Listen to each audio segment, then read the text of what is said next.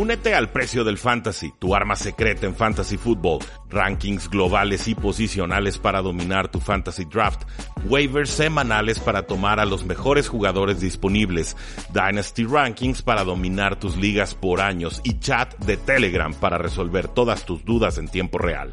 Visita stam.store diagonal precio NFL o da clic al link en este episodio para suscribirte.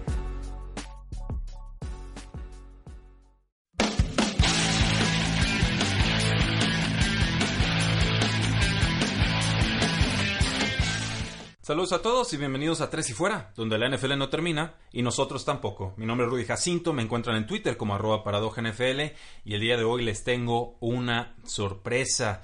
Eh, no voy a adelantarla demasiado, el podcast ya se encargará de explicarlo a mayor profundidad, pero hubo ahí una interacción con mi amigo Jesús Sánchez de Hablemos de Fútbol y creo que tenemos armado algo para ustedes que los va a mantener bastante informados y entretenidos a lo largo de la próxima eh, temporada. No tenía pensado hablar de previas como tales en el podcast. Creo que después de hablar con Jesús Sánchez tendremos que hacerlo. Sin mayor preámbulo, Jesús.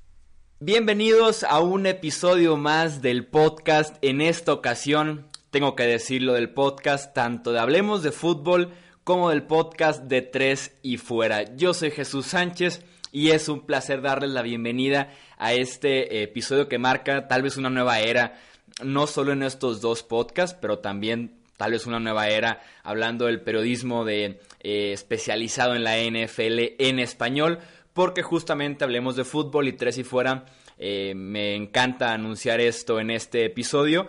Se unen para trabajar juntos eh, la pretemporada de 2019 de la NFL, la temporada regular y esperemos playoffs, off-season y todo lo que eh, pueda venir en el calendario de la NFL.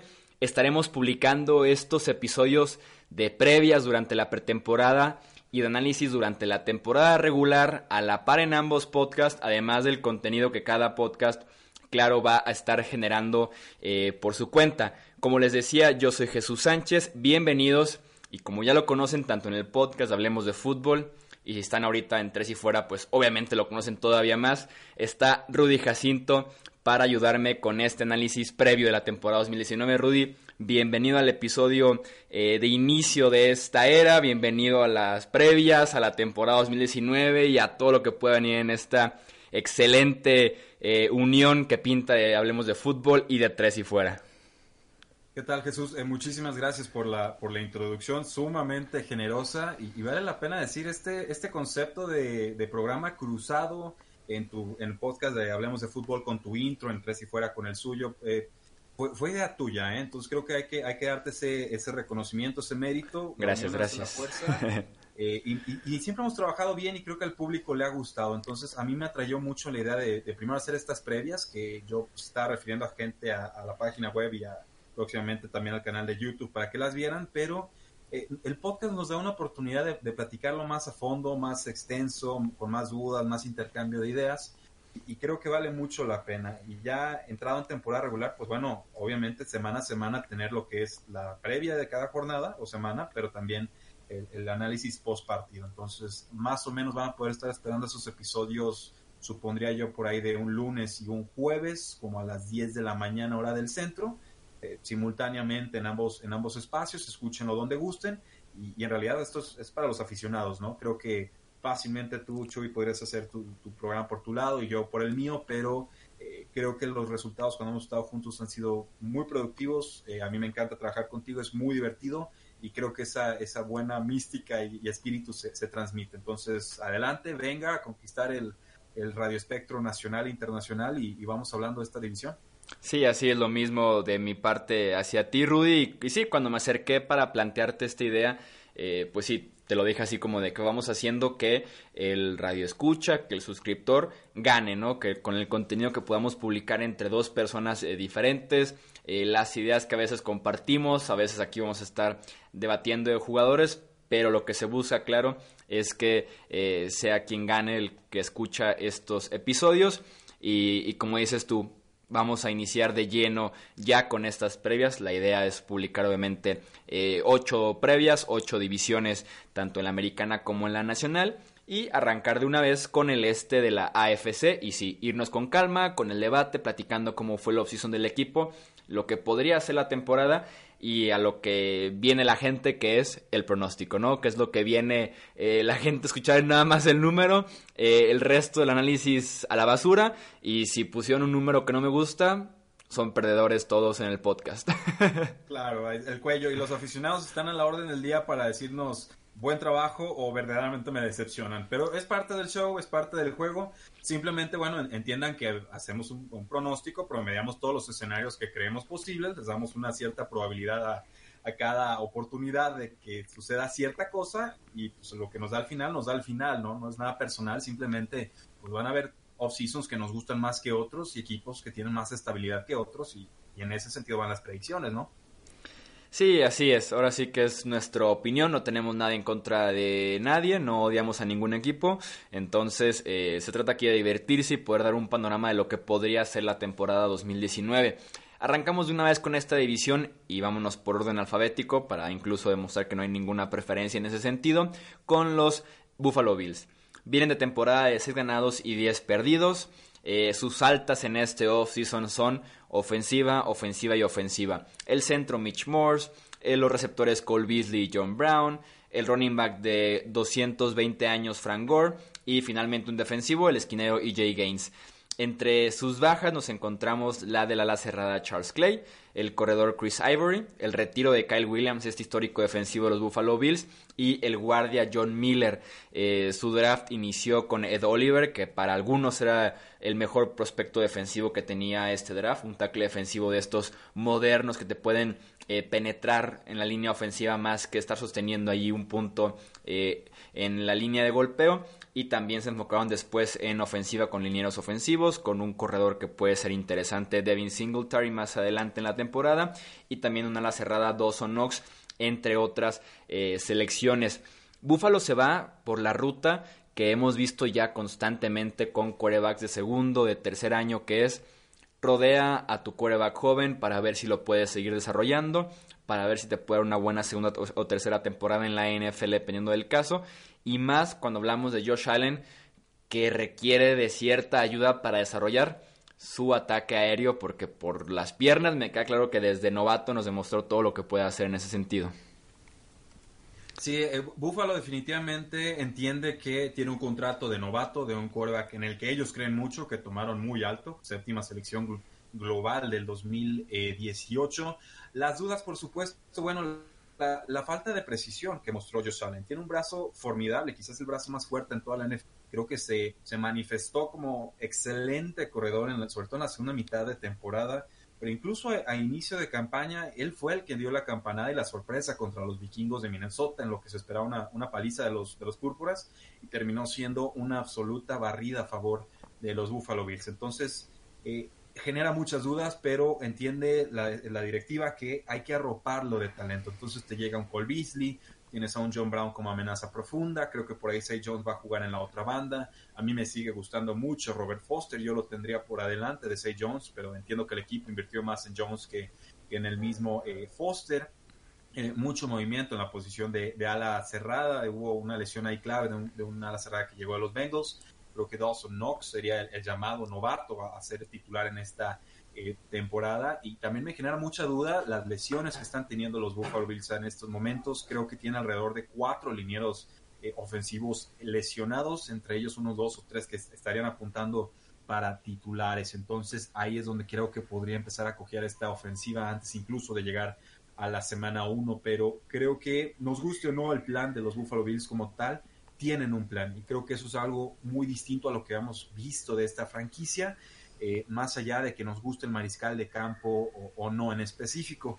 En el costado defensivo del balón, Chuy, ya después de ver eh, la semana 1, me dejó un muy grato sabor de boca esta defensiva. Creo que eh, tiene todos los elementos para poder verdaderamente consolidarse como una unidad top 5 en la NFL.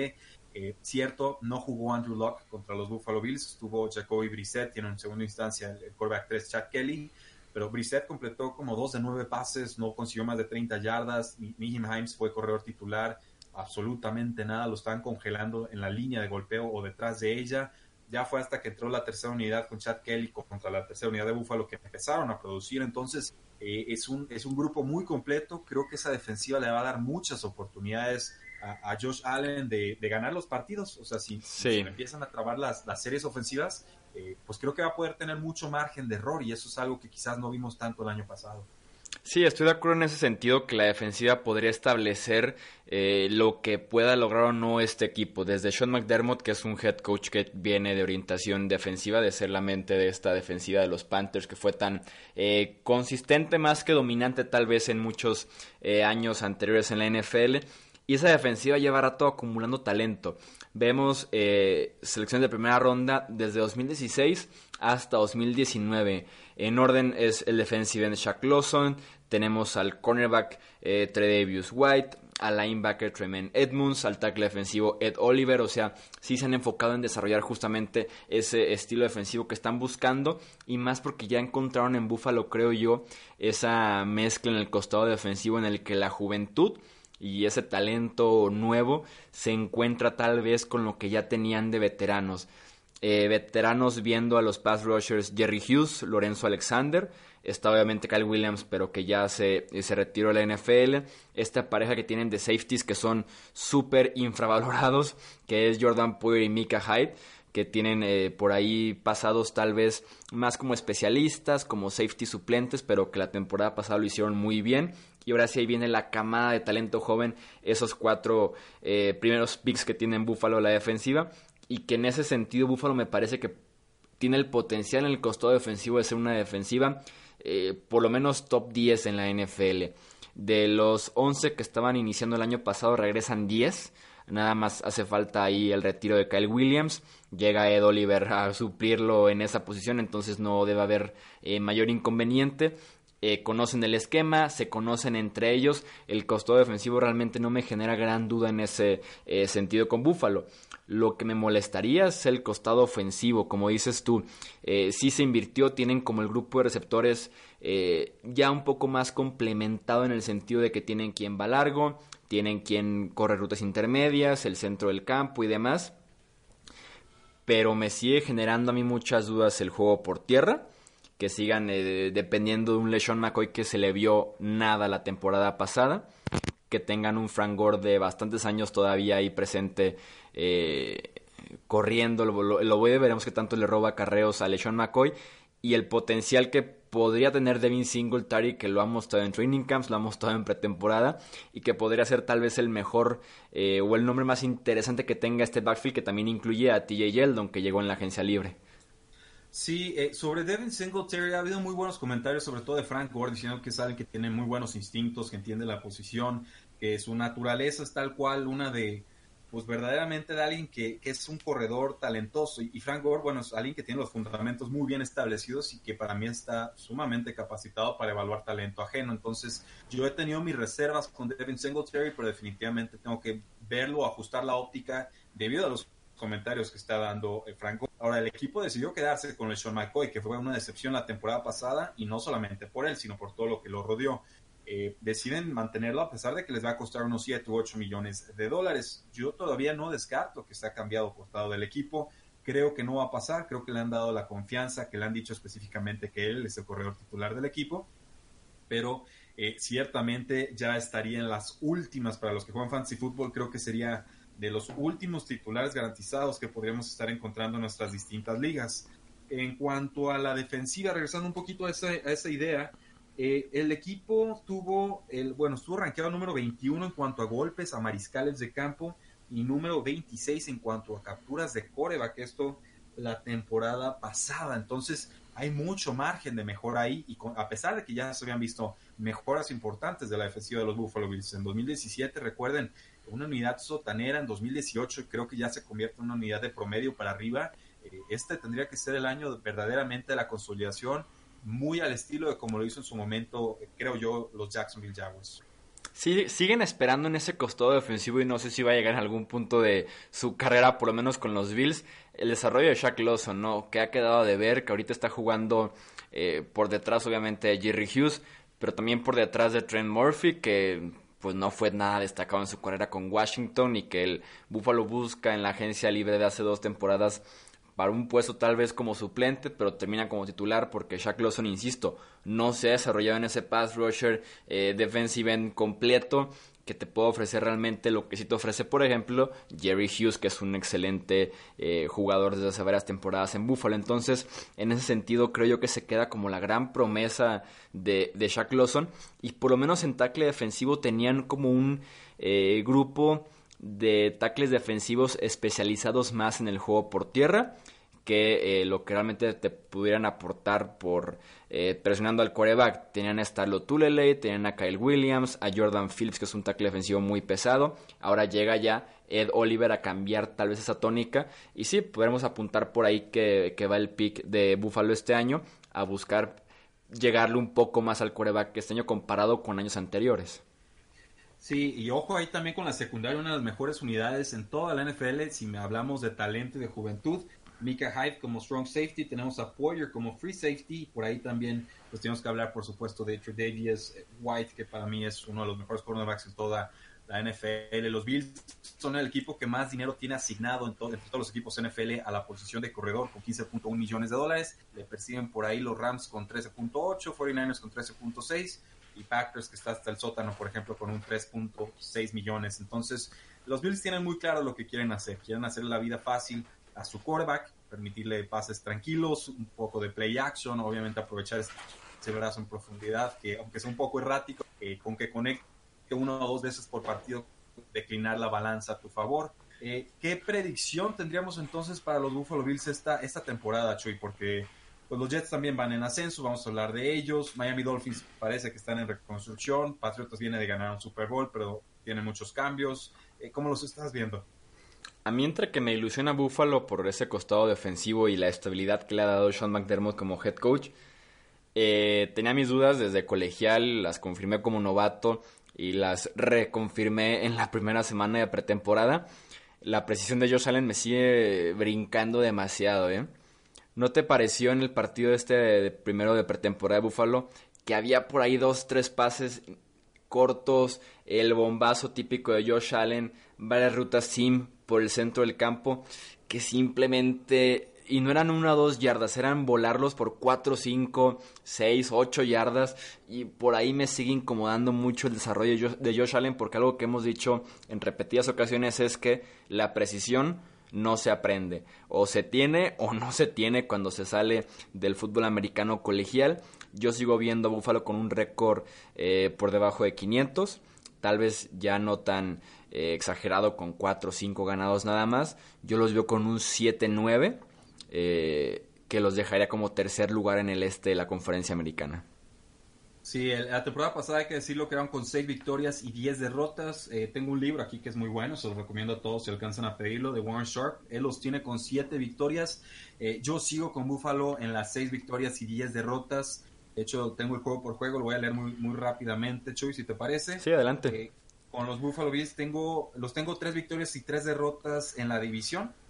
los tengo primero perdiendo contra Jets a domicilio, ganándole a los Giants a domicilio eh, reciben a los Bengals, ahí los tengo ganando los Buffalo Bills, eh, reciben a Patriotas, ahí los tengo perdiendo, viajan contra los Titans, los tengo perdiendo ahí, tienen sus semanas 6 eh, de descanso, van contra los Dolphins, los tengo ganando a Buffalo después de su, de su rest, contra las Águilas de Filadelfia creo que perderían en la semana 8, se enfrentan a Redskins en su casa, creo que los Bills ganan en casa, se enfrentan a los Buffalo Bills semana 10, ahí tengo a, los, a Cleveland arriba, se enfrenta nuevamente a los Dolphins, tengo a Buffalo ganando contra los Broncos, esa me costó, creo que los Bills pueden dar la campanada, pero creo que Broncos a domicilio le alcanzaría a sacar ese juego a los Buffalo Bills, así los tengo por el momento.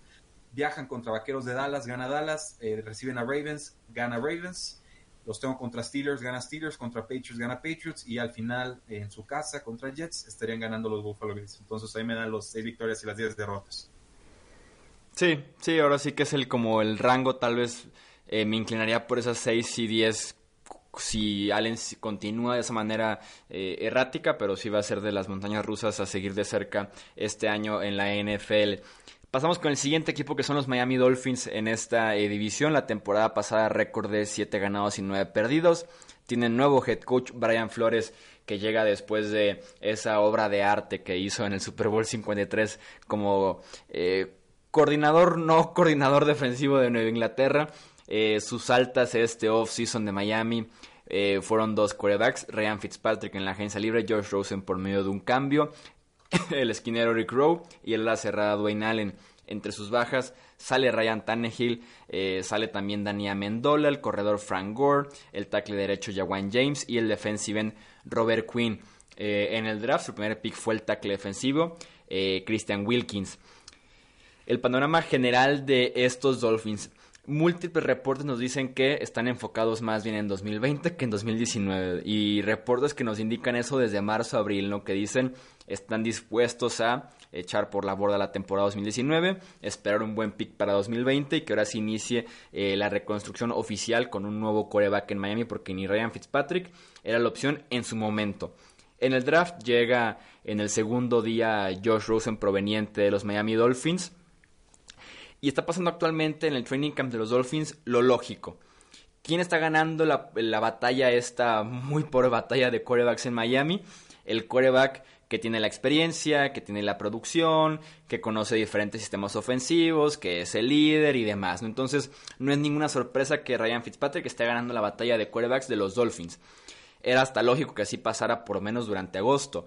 Lo que yo veo para Miami es que a menos que el equipo tenga eh, un inicio de temporada ganador, que estén por ahí en la contienda. Lo correcto es máximo ver a Fitzpatrick unas 4 a 6 semanas y después darle el puesto a Josh Rosen para ver si es el quarterback del futuro o se queda como suplente del que ahora sí vaya a ser el quarterback del futuro para Miami en el draft del 2020. Creo que no es una competencia esta de quarterbacks, es solamente que Fitzpatrick te inicie la temporada, te gane un par de partidos, te pierda 4 o 5 más y ahora sí decir, Josh Rosen, qué traes en los botines, como decimos así más en el ámbito futbolero, eh, qué me puedes dar como coreback para ver si confío en ti, si eres el futuro, o si simplemente eres aquí una opción que se intentó, un cartucho que se quemó y vámonos a lo que sigue. Sí, e-, es difícil hablar de los Dolphins en este 2019. Solo como referencia, los Buffalo Bills tienen el quinto calendario más fácil esta próxima temporada, según Warren Sharp. Miami Dolphins tiene la séptima más complicada, porque obviamente si ellos son débiles, significa que hay más margen para que los otros rivales sean eh, más fuertes. Y tienes por ahí el inicio de temporada de los Dolphins, porque yo platiqué justamente de esto idea de que Fitzpatrick eh, iniciara nada más un mes y fuera, y muchos me decían, ¿y qué pasa si inicia bien la temporada? Léeles el calendario de los Dolphins para que vean que no va a iniciar bien la temporada. No, no, está, está dificilísimo, Chuy. Bueno, y les adelanto el dato. Yo, bueno, me, voy a reservar. No, se los doy de una vez. de una vez. tengo, tengo a los Dolphins con una sola victoria esta temporada. los tengo. No esperaba, no esperaba eso. y no, es que en serio, veo el calendario y no encuentro dónde darle las victorias, Chuy. Eh, me cuesta. El primer mes es puro equipo de playoffs.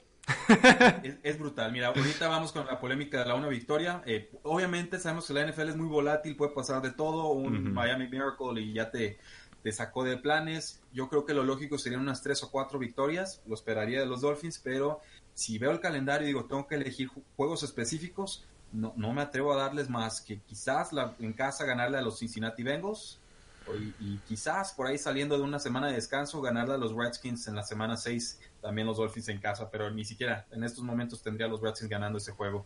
Reciben a los Ravens, reciben a Patriotas, eh, viajan a Dallas contra los Vaqueros, reciben a los Chargers, semana de descanso, eh, Redskins, luego viajan a Buffalo, luego viajan a Pittsburgh, reciben a Jets, luego viajan a Indianapolis, eh, reciben a los Buffalo Bills, viajan a Cleveland, reciben a Filadelfia, viajan contra los Jets, viajan contra Giants, reciben a los Cincinnati Bengals y al final viajan a Patriotas díganme ustedes dónde están las dos o tres victorias que tendríamos que lógicamente pensar que podrían sacar los Dolphins. Yo, yo no las encuentro. Es, un equipo en reconstrucción. El equipo no lo ha declarado como tal, pero hay nuevos coaches, hay nuevos quarterbacks. La línea ofensiva tiene a un jugador contrastado que sería el tackle izquierdo Larry Tunsil, que para mí, párenle de contar. El ala cerrada en teoría sería Mike Gesicki.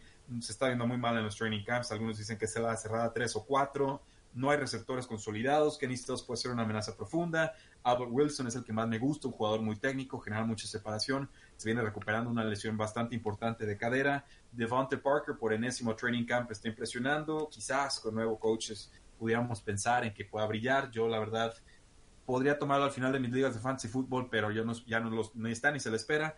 Eh, con corredores Kenyon Drake, que los coaches no se terminan de comprometer con él. Yo en una de esas pienso que quizás sea el jugador y ya no los coaches, porque desde colegial le ha sucedido. Eh, por ahí el suplente Killen Balash, muy grande, muy fuerte, mala visión, sabe atrapar pases desde el backfield, puede complementar. Eh, una ofensiva en general con más dudas que respuestas y en el costado defensivo del balón pues yo veo dos nombres importantes. Yo veo a Rashad Jones, el strong safety, que incluso podría estar en riesgo de, ser vendido o cambiado, y Minka Fitzpatrick, el, free safety también eh, fuerte. Xavier Howard, por supuesto, el cornerback mejor pagado en toda la NFL. Eh, novatos en la línea defensiva, pues eh, Wilkins, el, nose tackle que está, van a estar estrenando. Por ahí Eric Grove, en, su momento me gustaba como cornerback de los Patriotas, pero hay, hay mucho movimiento. Kiko Alonso sigue de linebacker, ya es más nombre que jugador. O sea, no sé qué opinas, Yo, yo en verdad veo el roster y, no encuentro muchas victorias.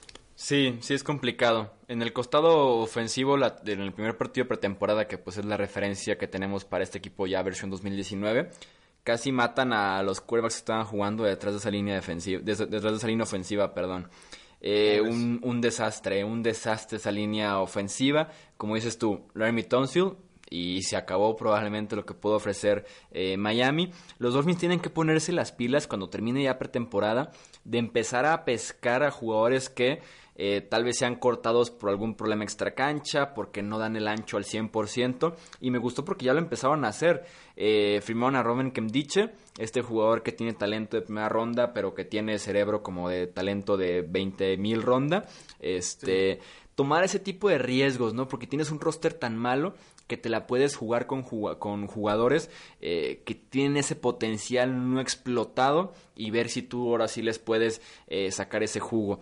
Eh, como dices, en el costado ofensivo yo veo a Kenyan Drake como la esperanza, como la clave, como el caballo de batalla para sacar adelante eh, la ofensiva de Miami. Si bien los reportes indican que, que el Village está por allí involucrado, que confían en él, yo sigo confiando al 100% en Kenan Drake, en que él pueda sacarte la chamba porque me, gusta como corredor, creo que puede también aportarte mucho en el juego aéreo y deben explotar sí o sí a esta eh, pick de tercera ronda de hace apenas un par de, de drafts en el costado ofensivo también intentar desarrollar a Devanta Parker, que supuestamente este año es el bueno. Llevamos escuchando eso desde hace bastante tiempo, ya fue una primera ronda de 2015, o sea, ya era momento de que explotara sí o sí. Parece que esta nueva gerencia, estos nuevos entrenadores le dan como una última oportunidad ahora sí, ver si le pueden sacar ese potencial. Y yo en el costado defensivo eh, no los veo tan mal parados. La, la, ofensiva sí me parece tal vez de las tres peores de la NFL. La defensiva me parece por lo menos de las 20 mejores, por ponerlo de alguna manera. Eh, llega Brian Flores, que lo hizo bien en Nueva Inglaterra en su única temporada al mando, entre comillas, porque desconocemos hasta la fecha qué rol tenía realmente Brian Flores en esa defensiva. Pero me gusta el grupo de linebackers porque por lo menos tienen velocidad y habilidad para cubrir el, en el juego aéreo. La secundaria me parece decente con, lo, mencionaste tú, Sabian Howard, Minka Fitzpatrick, Rashad Jones. Eric Roque tiene por ahí un potencial de tener uno que otro partido bueno de vez en cuando. Y ver si en el costado defensivo un caso muy similar de Shaq Lawson con Buffalo. Ahora tienen a Charles Harris ellos, un pick de primera ronda de 2017, un defensive end completo que si te brinda eh, la altura, el peso, habilidad atlética, puede dar la vuelta al tackle sin ningún problema, pero que es un potencial que no han sabido explotar. Veremos si lo puede hacer Brian Flores ahora como mente defensiva de estos Dolphins. Pero si es un equipo que, como dices tú, tanto viendo el roster como viendo el calendario, yo me los imagino como un equipo de tres ganados, eh, máximo tal vez cuatro eh, ganados. Insisto, tienen que ver sí o sí lo que tiene o no Josh Rosen para ofrecerles y eh, empezar a pensar, como ellos mismos lo han dicho, por lo menos por reportes, en el draft de 2020 que viene cargado de quarterbacks muy interesantes. Sí, ahora si el equipo no nos dice estamos en reconstrucción, pues sus movimientos así parecen indicarlo. a mí me gusta lo que han hecho con el nuevo general manager Chris Greer eh, o Greer, nunca sé cómo se pronuncia ese apellido, creo que cambia según la persona. Pero, eh, por ejemplo, los Dolphins tienen la segunda ronda de los Saints eh, del 2020, entonces su primera ronda y un par de segundas sería importante si es que deciden tomar un quarterback en el próximo año. Pues bueno, ya tienen algo de municiones para hacerlo. por supuesto, el movimiento para conseguir a Josh Rosen lo aplaudo, me gustó mucho. cambiaron su segunda ronda tardía y una futura ronda quinta por el mariscal de campo a muy bajo costo, 6 millones de dólares por sus próximos tres años, hasta como suplente sale sobradamente desquitado ese trade. Dejaron ir a Robert Quinn, el pass rusher, consiguieron una sexta ronda, consiguieron una séptima ronda dejando ir a Jordan Lucas, eh, dejaron ir a muchos agentes libres, no firmaron tan agresivo, eh, entonces van a incluso tener picks el próximo año en la, en la fórmula de picks compensatorios. Son movimientos inteligentes, son movimientos lógicos, son movimientos calculados simplemente no creo que se vayan a ver manifestados en 2019, ni creo que los directivos y coaches estén esperando que así sea. Entonces, yo por el momento voy a mantener con esa única victoria, entendiendo que la NFL es muy volátil y que podrían treparse. Si pasaran de cuatro victorias, para mí ya sería un verdadero milagro e incluso podría ser contraproducente con sus esfuerzos de, reconstrucción y de tener un pick alto el próximo año. Si en algún lugar pasan milagros es en Miami, Rudy. Eh, definitivamente, sobre todo cuando están sudando los Patriotas. No, y otra buena noticia para Miami es que ahí es el Super Bowl. Supongo que podemos ofrecerle eso a los aficionados de los Dolphins, aunque les debe de importar absolutamente eh, nada en aspiraciones para este año su equipo. Eh, pasamos al equipo que ha estado justamente dominando esta división este, que son eh, los New England Patriots, también actuales campeones del Super Bowl 53.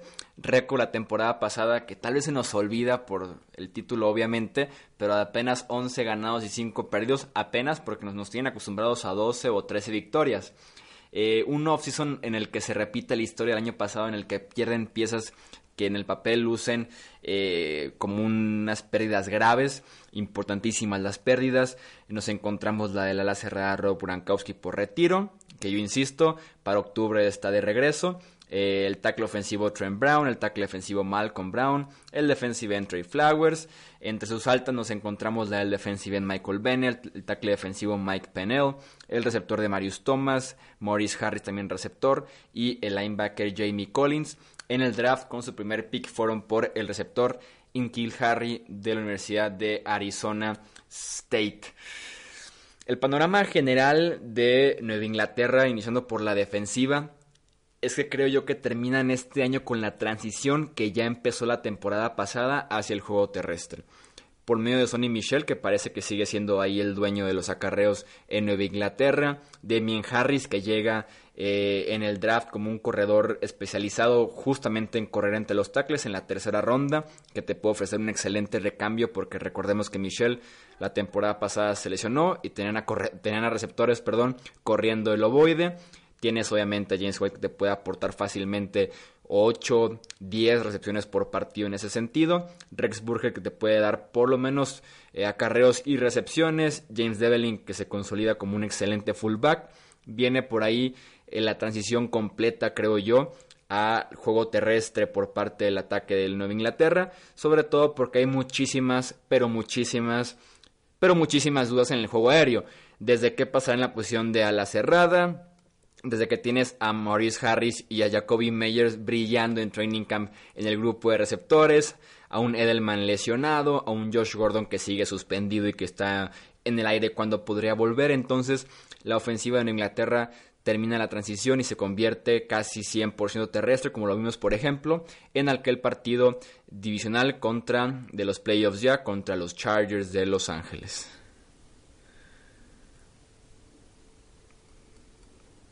Rudy, ¿estás ahí? Sí, te escucho, me perdí ahí un poco. ¿Qué opinas tú de este ataque de Nueva Inglaterra? ¿Crees que pudieran hacer esa transición ya oficialmente hacia el ataque terrestre? Sí, eh, no creas que estaba dormido, eh, se me cortó un poquito la señal, pero sí, creo que los Patriotas de Nueva Inglaterra tienen muy claro que la edad de Tom Brady ya es ineludible y tiene que ser factor principal al momento de confeccionar una, un ataque como tal. Eh, a Tom Brady le vimos errores muy poco característicos a lo largo de su carrera en este último año. Balones que no podían ser interceptados, los lanzaba muy cortos a las bandas y se lo interceptaba, por ejemplo, el cornerback Joe Hayden de los Pittsburgh Steelers, o no podían permitir una captura o, que fuera detenido el corredor en zona roja, poco yardaje y cometían el error, se acababa el reloj, ya no tenían tiempos fuera, eh, pases inusuales de Tom Brady, creo que eh, es normal, creo que el procesamiento de las jugadas cada vez lo va a ir resintiendo más, pero sobre todo el físico y el brazo pues lo va a ir perdiendo también, ya lo vimos muy notoriamente, quienes han visto la carrera de Tom Brady saben que el pase profundo ya prácticamente desapareció de su arsenal, creo que ya es más lo que le pueden ofrecer los receptores abiertos como tal, es que realmente lo que Brady les puede ofrecer en cuanto a ventaja y acomodo de balón en pases que vayan más allá de unos 20 o 25 yardas. Pero aún así sabemos que los Patriots de Nueva Inglaterra saben reinventarse, que cada año es un experimento distinto, que el primer mes suele ser más lento. Y cada semana incluso.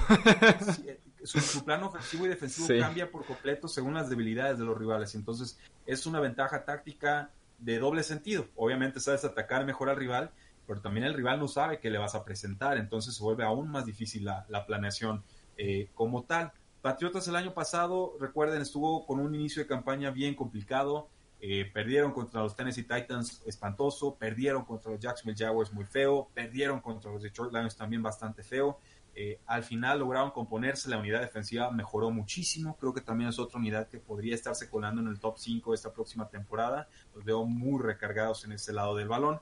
Y creo que van a ser suficientemente fuertes del lado ofensivo, sí, obviamente con mucho movimiento en la posición de receptor abierto, muy lastimadas, sus alas cerradas o, lesionados. Matt Lacoste, que llega creo que de los Broncos. Eh, Benjamin Watson, suspendido el primer mes, ya tiene 37 años. Cambiaron a Jacob Hollister. Por ahí me, hizo ruido un hombre que llega a los Atlanta Falcons, Eric Saubert, por una séptima, séptima ronda. Un hombre al que le he tenido el puesto el, ojo desde hace algunas dos, tres temporadas. Los Falcons no, lo supieron aprovechar. Eh, mucho juego terrestre, correcto. Julian Edelman. O sea, él, es la bujía, él es el motor, él es el aceite, la gasolina y el espíritu de, ese ataque. 33 años va a seguir siendo importante. Estamos a espera de ver si Josh Gordon va a ser reinstituido o no por la NFL. Yo esperaría que sí, después de lo que sucedió con, con Tariq Hill. Creo que está aflojando ahí un poquito la mano dura a la NFL. Veremos si eso le puede ayudar a los eh, Patriots de Nueva Inglaterra. Lo de Kill Harry, training camps irregulares, de repente bien, de repente mal. Tuvo dos buenas jugadas en esta primera oportunidad en pretemporada en el, juego, pero eh, contra los Detroit Lions, pero salió lastimado. Entonces creo que va a estar fuera algunos días por, por este tema de la lesión.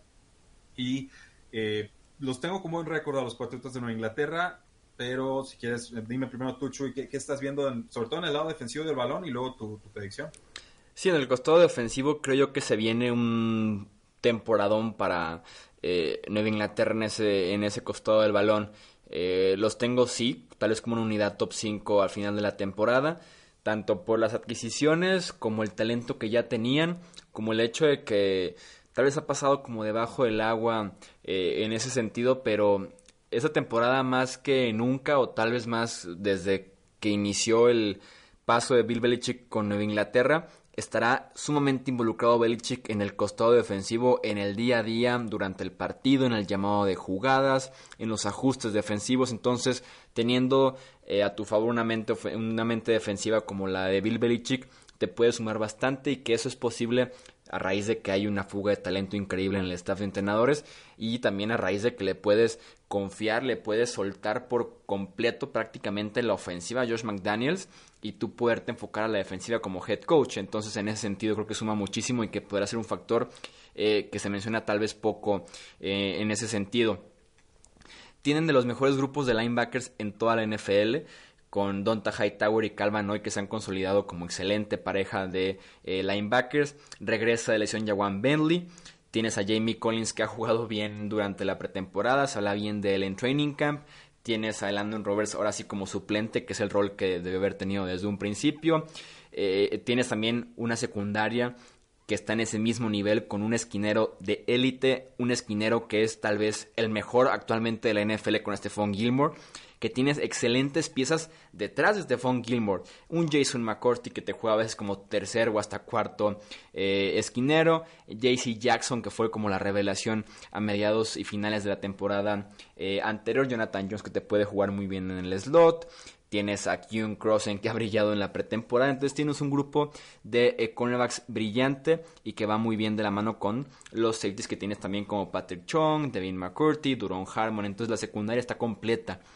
Lo único que me generaría ciertas dudas para Nueva Inglaterra en ese ahora es el pass rush.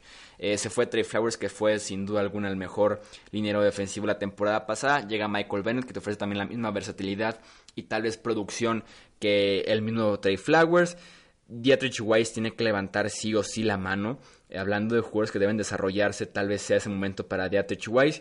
Y van a tener que confiar en jugadores de rol hablando de llegar al quarterback. Tal vez no, no, tienen ese pass rusher tan completo para que nunca salga al terreno de juego, pero sí tienen jugadores que se pueden complementar entre ellos y que entre un John Simon, que entre un Chase Winovich, nada más a llegarle al quarterback, experimentar ahí con tus mismos linebackers.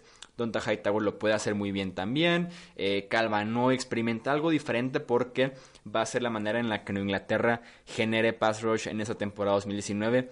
En mi opinión, que es el único eslabón débil que podría presentar esta defensiva, que insisto, le espero una temporada de top 5, según mi pronóstico para este año.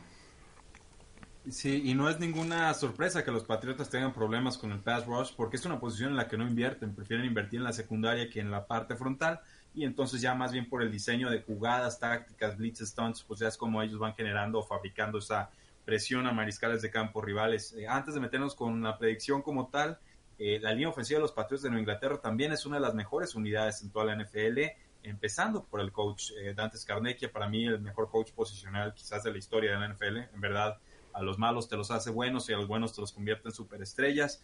De, de derecha a izquierda está el tackle derecho de Marcus Cannon, está Shaq Mason, que ha ido creciendo muchísimo. El centro David Andrews, el guardia izquierdo Joe Thuney, creo que por ahí eh, podría llegar una renovación con el dinero que consiguieron de renovar a Tom Brady y la duda, bueno, ¿quién va a estar en el tackle izquierdo después de la salida de Trent Brown a los Oakland Raiders? Parece que Isaiah Wynn está sano de training camps y debería establecerse entonces como el jugador que cuide a Tom Brady en su lado ciego.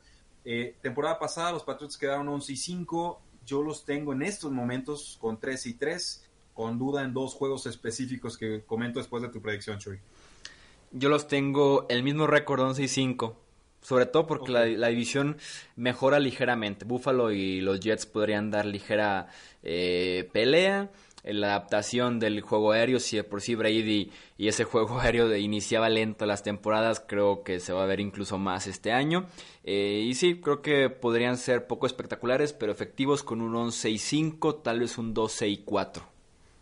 Sí, me, inclinaría un poquito más por el 12 y 4 porque según Warren Sharp, los Patriots de Nueva Inglaterra y los haters pues van a detestar esto, tienen el calendario más fácil en toda la NFL. Nuevamente. el año pasado sucedió, empezaron lentos, sí, y ganaron el Super Bowl. Entonces aquí ya con creo que menos dudas que el año pasado, por lo menos en el lado defensivo del balón, vuelven a tener este calendario tan accesible. Quizás por tener a los Miami Dolphins ahí con expectativas bajas este año, pero ciertamente no es un dato que debamos tomar a la ligera. Los tengo en la semana 1 contra Steelers en casa, Patriotas, ganándoles. Viajan al Miami. Lo tengo ganando Patriotas nada más por el proceso de reconstrucción, pero sabemos que en inicio de temporada y viajando al calor de Miami siempre se les complica. Entonces ahí podría ser un juego en el que me esté equivocando. En la semana 3 reciben a los Jets, tengo a Patriotas ganando. Semana 4 viajan a Buffalo, los tengo ganando el juego. Creo que Buffalo ahí es donde podría decir si estamos presentes en esta campaña. Los duelos divisionales son juegos muy envenenados, muy difíciles de predecir. Eh, y sobre todo Buffalo en casa, pues obviamente se crece. Eh, viaja Patriotas, perdón, a Washington contra los Redskins, los tengo ganando cómodamente. Reciben a Giants, los tengo ganando cómodamente. Viajan contra los Jets, los tengo ganando a los Patriotas, aunque ese juego también se podría complicar. Eh, reciben a unos Browns que vienen de semana de descanso y creo que aquí puede haber un juego trampa también para los Patriotas de Nueva Inglaterra los tengo ganando este juego en Foxborough, pero si Cleveland realmente da la campanada, si tiene esa presencia y cumple con las expectativas que se tienen depositados en ellos en este año, creo que Baker Mayfield puede entrar a hacer mucho ruido ahí a, Gillette Stadium. Viajan los Patriotas semana 9 contra los Baltimore Ravens, que también vienen de una semana de descanso. Ahí tengo perdiendo a los Patriotas. Eh, los Ravens son un equipo que históricamente se les complica mucho. A domicilio creo que aún más. Eh, yo sí creo que la ofensiva de Ravens va a ser peligrosa este año, sobre todo creo que sí va a producir por la vía aérea. Descansan la semana 10, eh, van contra las Águilas de Filadelfia. Eh, hay una araña trepando en mi pared, no sé si pararme para matarla o la... creo que la vamos a dejar vivir. Patriotas viene de semana de descanso, pero las Águilas de Filadelfia también tienen una semana de descanso y, y Filadelfia en casa. Le doy la victoria ahí a Filadelfia, que me espero mucho. Patriotas recibe a Vaqueros de Dallas, tengo a Patriotas ganando, viajan a contra Texas, tengo a Pats ganando, reciben a los Kansas City Chiefs en Foxborough, tengo a los Kansas City Chiefs ganando ese partido, eh, viajan a Cincinnati, los tengo ganando los Patriotas, reciben a Bills, reciben a Dolphins, creo que ganan esos dos. Entonces, básicamente los juegos en los que tendría duda, Patriotas contra Delfines semana 2, eh, Patriotas contra Bills semana 4, Patriotas contra Ravens semana 9, y eh, sobre todo ese Águilas Patriotas de la semana 11. Creo que ahí podrían estar los juegos trampa. Texans quizás en la semana 13, pero históricamente Bill Belichick le tiene tomadísima la medida a Bill O'Brien y no creo que eso cambie esta temporada. Sí, aunque el calendario luzca fácil, también la temporada pasada, como dices, eh, lucía fácil en el papel, en los números y demás, y pierden contra Jacksonville, Detroit, Miami, Tennessee, equipos que ni siquiera avanzaron a playoffs. Entonces, aunque parezca fácil, se les pudiera complicar en algún punto, ¿no? Eh, yo como pronóstico en Inglaterra, además de mi récord, insisto, eh, Gronkowski regresa en octubre, ¿eh? Sigo montado yo ese caballo. igual, igual Gronkowski no quería entrenar y ya. Podría ser y quiere un bono, quiere un dinero garantizado, no sé, algo se podría conseguir, sobre todo ahora que ya tienen tal vez un poco más eh, de espacio en el tope salarial. Cerramos, y más porque Nueva Inglaterra está perdidísimo en la posición de la cerrada. ¿eh? Ya cuando estás trayendo jugadores en pleno agosto por eh, séptimas rondas condicionales o estás sacando jugadores del retiro que vienen con todo y suspensión de cuatro partidos, te habla mucho de la desesperación de encontrar una opción eh, después del retiro de eh, Rob Gronkowski. Cerramos con los Jets de Nueva York, el cuarto equipo de esta división. Vienen de una temporada de cuatro ganados y 12 perdidos. Vienen de el excelente movimiento de tener a Adam Gates como nuevo head coach. No sé cómo viene la logística de los Jets de decir, mi rival divisional se hartó de Adam Gaze, de sus métodos, de perder, de no desarrollar a ningún coreback. Entonces cuando lo despidan, yo lo voy a hacer ahora mi head coach. Nadie quería ir, Chuy. Nadie quería firmar con los Jets de Nueva York. Acuérdate cuánto tardaron en conseguir a Adam Gaze. Sí, totalmente. Sí, se tardaron muy buen rato en, en convencerlo. Eh, el off-season de los Jets Qué desastre, ¿no? Qué desastre el cambiar de gerente general después de la agencia libre y del draft. Eh, como les decía, la parte esta del entrenador en jefe. ¿Qué esperar tal vez de un equipo con un offseason tan desordenado? En este mismo offseason llegó el Livion Bell, CJ Mosley, el linebacker de los Ravens, Jamison Crowder, el guardia Kelechi Osemele, el esquinero Brian Poole. Entre sus bajas están la del guardia James Carpenter, el esquinero eh, Morris Claiborne, también Buster Screen, el esquinero. Andre Roberts, el receptor, y el pateador Jason Myers. ¿Qué hacer de los Jets esta temporada, Rudy? Ah, pues quedaron, ¿cómo podríamos empezar a escribirlos? Quedaron 5 y 11 la temporada pasada los Jets. Eh, ya estaba clarísimo que ese experimento... No, quedaron 4 y 12, ¿no? 4 y 12, yo los tenía 5 11. Ahorita te confirmo el, el dato si me das oportunidad. Apestaron, podemos ir adelantando esa parte. Sí, Mira, aquí tengo el dato. Quedaron. Sí, 4 y 12. 4 y 12, les está regalando un juego por ahí. Eh, creo que en la, el 2017 quedaron. Perdón. Sí, 2017 quedaron. No, ¿Cómo quedaron? Sí, 2016 5-11, 2017 5-11, 2018 4 y 2. Entonces, ahí está el, el error. Eh, Sam Darnold, un primer gran juego contra los Detroit Lions y de ahí eh, se viene abajo, se lastima y acto eh, seguido, pues en diciembre ya se vio mucho mejor Sam Darnold, sobre todo con la química que tenía con el receptor abierto Robbie Anderson, sleeper importante para eh, fantasy football. A mí no me disgusta la llegada de Adam Gase, es alguien que históricamente, por lo menos con los Dolphins, se peleaba con su talento estrella y los vendía o simplemente los mandaba a la banca, es, es un hecho. Desde que estaba con Peyton Manning no hemos visto eh, o desde, desde que dejó de trabajar con Peyton Manning, no hemos visto que trabaje muy bien con los mariscales de campo, pero les reconozco que con los Dolphins, con un roster quizás muy carente de talento, ganaba apretado y perdía por paliza. Entonces, como que sabe hacer competitivo a sus equipos. Yo espero un ascenso de Sam Darnold. Creo que le va a ayudar mucho tener a Le'Veon Bell en ese roster. La línea ofensiva me causa muchísimas dudas. En el tackle izquierdo estaría Bichum, luego está el derecho Semele, que tuvo un mal año. Eh, tackle derecho Shell, guardia derecho Winters, el centro Harrison es una unidad verdaderamente de número 25 para abajo. ¿no? Bueno, el centro afortunadamente convencieron de salir del retiro a Ryan Khalil. Cierto. Cierto, este cierto centro de, los Panthers y le pagaron bien, creo que fue un año y como 8 millones, o sea, me imagino por qué lo convencieron. Eh, y, y mejora ese aspecto por lo menos, porque la línea ofensiva, como dices, nada muy destacado. Sí, eh, y es importante, digo, la, la, química entre el centro y quarterback, tú lo sabes, Chuy, si no se entienden esos dos, colapsa todo el ataque. Entonces es, importante que me, gustó el hecho de que lo consiguieran. Es un talento promedio, ¿eh? O sea, Ryan Khalil ya está retirado por algo. Lo convencieron a base de billetazos, qué bueno, pero eh, es promedio. Ni siquiera estamos hablando de una estrella que recuperen de, del retiro. Eh, la llegada de Jamison Crowder es un jugador que me gusta mucho. Estuvo lastimado la última campaña con los Washington Redskins.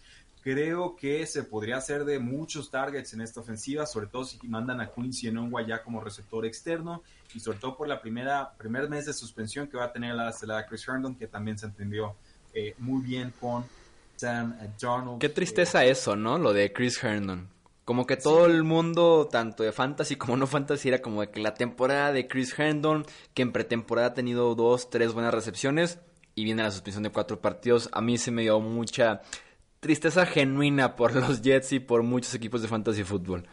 Sí, fue fatal. Esperamos dos juegos, le cayeron cuatro, no hay nada que hacer. Definitivamente llegó Brian Griffin en la exada cerrada de los Houston Texans, parece que se está adaptando bien rápido, apunta para titular ese primer mes. No, para mí no es opción de fantasy fútbol.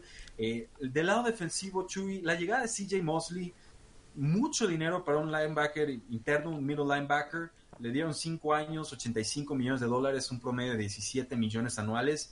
Eh, un dinero exagerado para un jugador que en realidad no se especializa en el pass rush y ese es dinero de un pass rusher estelar en la NFL. No pongo en duda su talento, para mí era el mejor defensivo de los Baltimore Ravens, pero eh, ciertamente pagaron en grande y los Jets fueron el equipo que más gastó en esta agencia libre. Pagaron 225, eh, casi 226 millones de dólares por 20 jugadores.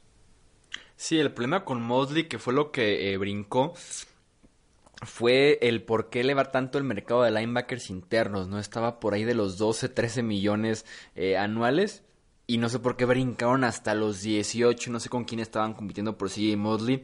Sí, un excelente jugador que va a hacer fuerte ese centro de la defensiva de los Jets.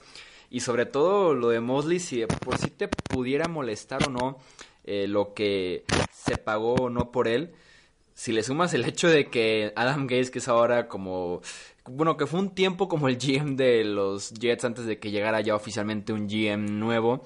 Eh, una molestia, ¿no? De que salió a decir o se filtró por ahí el hecho de que él no quería a CJ Mosley. Si lo planteas de esa manera lo hace todavía más incómodo esa firma. Pero en el costado defensivo a mí los Jets me gusta el centro de la línea defensiva me gusta lo que puede aportarte Mosley eh, como linebacker. Bueno, la línea defensiva, para recapitular, con Quinn Williams, el novato que para mí era el mejor jugador que tenía este draft 2019. Leonard Williams, que ha sido y que se ha consolidado de alguna manera como un excelente tackle defensivo.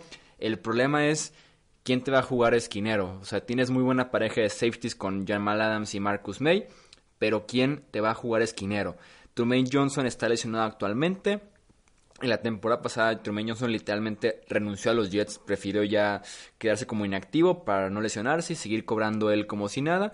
Y detrás de Truman Johnson, que ahorita entre que se porta bien o mal y está lesionado, tienes a Daryl Roberts, tienes a Brian Poole, que fue cortado por los Falcons durante el off-season, tienes a un novato llamado Kyron Brown, tienes a Mark Myers, Parry Nickerson, la secundaria de los Jets podrían armarse bueno los tiroteos en Nueva York este año eh, con el juego aéreo de, Sam Darnold y el resto de la ofensiva aérea contra esa pobre grupo de esquineros de los Jets. Fuera de eso me gusta la pareja de safeties, me gusta la pareja de tackles defensivos. Sigue haciendo falta desde hace un muy buen rato con los Jets un pass rusher externo.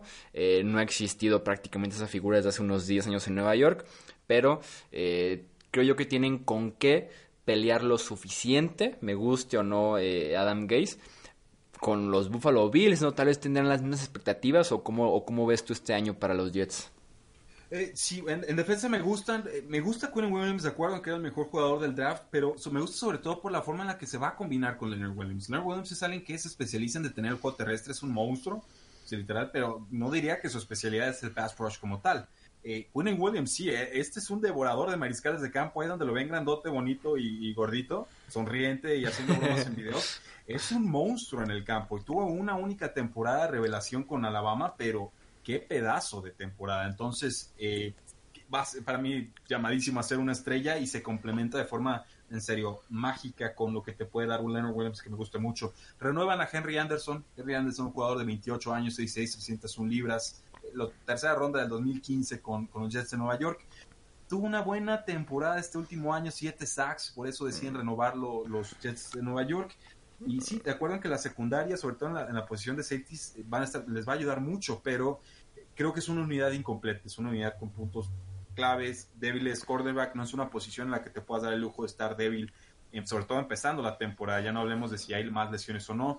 En linebackers también me quedan bastante a, deber desde hace rato los, los Jets. Y quizás falta un pass rusher externo, de acuerdo. Eh, los tengo en estos momentos a los Jets de Nueva York, que tienen el segundo calendario más fácil de esta temporada, según Warren. Eh, déjame ver, los tengo también con seis victorias y diez derrotas. Entonces creo que mejoran por lo menos dos victorias esta próxima temporada.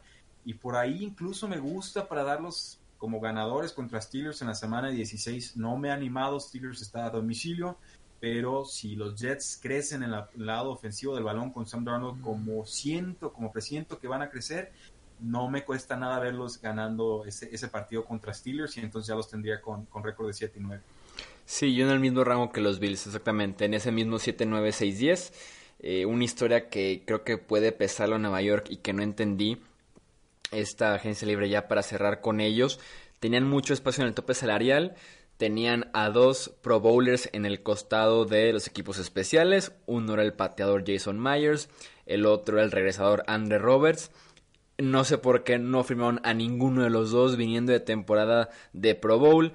Eh, dejaron que Jason Myers, sobre todo el pateador que tiene aquí el valor importante de la NFL, se fuera a los Seahawks y trajeron a Chandler Catanzaro. Y después de dos semanas de training camp, una de pretemporada, Catanzaro lo cortaron y se retiró de tan mal que jugó con los Jets. Ahora su pateador se llama Taylor Bertolet y tienen problemas serios en equipos especiales, así como comentario al margen de pateadores aquí en el podcast. Sí, no, de hecho, eh, no lo cortaron, ¿eh? Se retiró antes de que... Ah, se retiró. No, no. antes de pasar por la pena. Eh, el orgullo no se toca, chicos. O sea, el hijo se fue muy digno dijo, yo me voy. No sé por qué, como que me lo imagino que tal vez eh, Adam Gaze o un el presidente de los Jets, no sé, alguien lo citó a la oficina tal vez con la idea de cortarlo y cuando se sentó así como de que antes de que me corten, me retiro. sí, puedo verlo por completo, eh, definitivamente. Eh, los juegos específicos, muy rápido, Chuy, los tengo ganando contra Bills en casa. Semana 1 reciben a los Cleveland Browns, creo que pierden ese juego. Viajan contra Patriotas, creo que pierden ahí. Semana de descanso en la 4. Saliendo de esta semana de descanso van contra las Águilas de Filadelfia a domicilio, creo que lo pierden reciben a Vaqueros, creo que se lo pierden, reciben a Patriotas, creo que se lo pierden, viajan contra Jacksonville Jaguars, este puede ser un juego 50-50, en estos momentos creo que Jacksonville sí va a ser competitivo este próximo año, entonces le voy a dar la ventaja a los locales. Viajan a Miami contra los Dolphins, tengo a Jets ganando ese juego. Reciben a los Giants, creo que ganan en la semana 10 los Jets. Eh, viajan contra los Redskins, tengo a los Jets ganando ese partido, a pesar de que Washington sale de semana de descanso. Reciben a los Raiders, en estos momentos tengo a los Raiders ganando ese juego, pero híjole, me, está costando horrores decir eso, ¿eh? En verdad, me dan muchas ganas de poner a los Jets ganando ese juego, sobre todo por la localía, pero eh, quizás por el récord en el que tengo a los Raiders no, no me he atrevido a hacerlo todavía. Viajan contra Cincinnati, tengo a los Jets ganando, reciben a los Dolphins, tengo a los Jets ganando, viajan a Baltimore, tengo a los Ravens ganando ese juego, por el momento, semana 16 contra Steelers, Steelers a domicilio los tengo ganando sobre Jets. Y en la semana 17 contra Buffalo a domicilio, tengo a Buffalo ganando ese juego, por lo cual el récord sería de 6 victorias y de 10 derrotas, récord de 3 y 3 en la división. Sí, coincidimos en ese eh, sentido. Ya encontré aquí el reporte con el que ya nada más quería cerrar sobre una práctica de Chandel Catanzaro, un reportero local que cubre a los Jets, eh, puso que Catanzaro en una práctica de hace una semana se fue de nueve intentos, un acierto en goles de campo. gracias, gracias. Y Jason Myers a gusto cobrando en Seattle en lugar de haberlo firmado en los Jets de regreso. O sea, firmaron por más de 200 millones de dólares a 20 jugadores, ahora tuvieron especialistas. Híjoles. Sí, había espacio, había espacio para retener a especialistas pro bowlers y no lo hicieron y hemos visto cómo te puede costar partidos un mal eh, pateador en la NFL. Pero bueno, ese es el análisis del, del este, la conferencia americana. En general creo que coincidimos en muchos eh, pronósticos, en las posiciones que podrían ocupar los equipos eh, y prepararnos para el episodio que viene, que será el norte de la conferencia americana, que se pondrá bastante buena la próxima temporada sin duda alguna. Pues ahí lo tienen, damas y caballeros, la primera interacción entre Jesús Sánchez y Rudy Jacinto ya en esta nueva modalidad. Pensamos que esto va a ser algo recurrente a lo largo de las semanas. Primero terminando el análisis de las previas a lo largo de toda la NFL, vamos a ir división por división, pero también ya en temporada regular para hacer el análisis previo a los partidos, a la jornada y también el post partido. Creo que vale mucho la pena. Jesús es un analista a quien yo respeto y admiro mucho y creo que nuestras interacciones generalmente han sido muy favorables tanto en factor entretenimiento como también en, la información que sabemos que es lo que ustedes están buscando para conquistar sus ligas de fantasy fútbol, para tener de qué platicar los fines de semana con los amigos y en general para estar enterados y disfrutando sobre todo de esta liga que es la National Football League. En serio, díganos qué les pareció, qué podemos cambiar, no cambiar. Es el mismo audio en Hablemos de Fútbol y en Tres y Fuera, pero ustedes lo pueden descargar desde el espacio que gusten. Nosotros encantados de que los escuchen. Muchísimas gracias. La NFL no termina y nosotros tampoco. Tres y Fuera.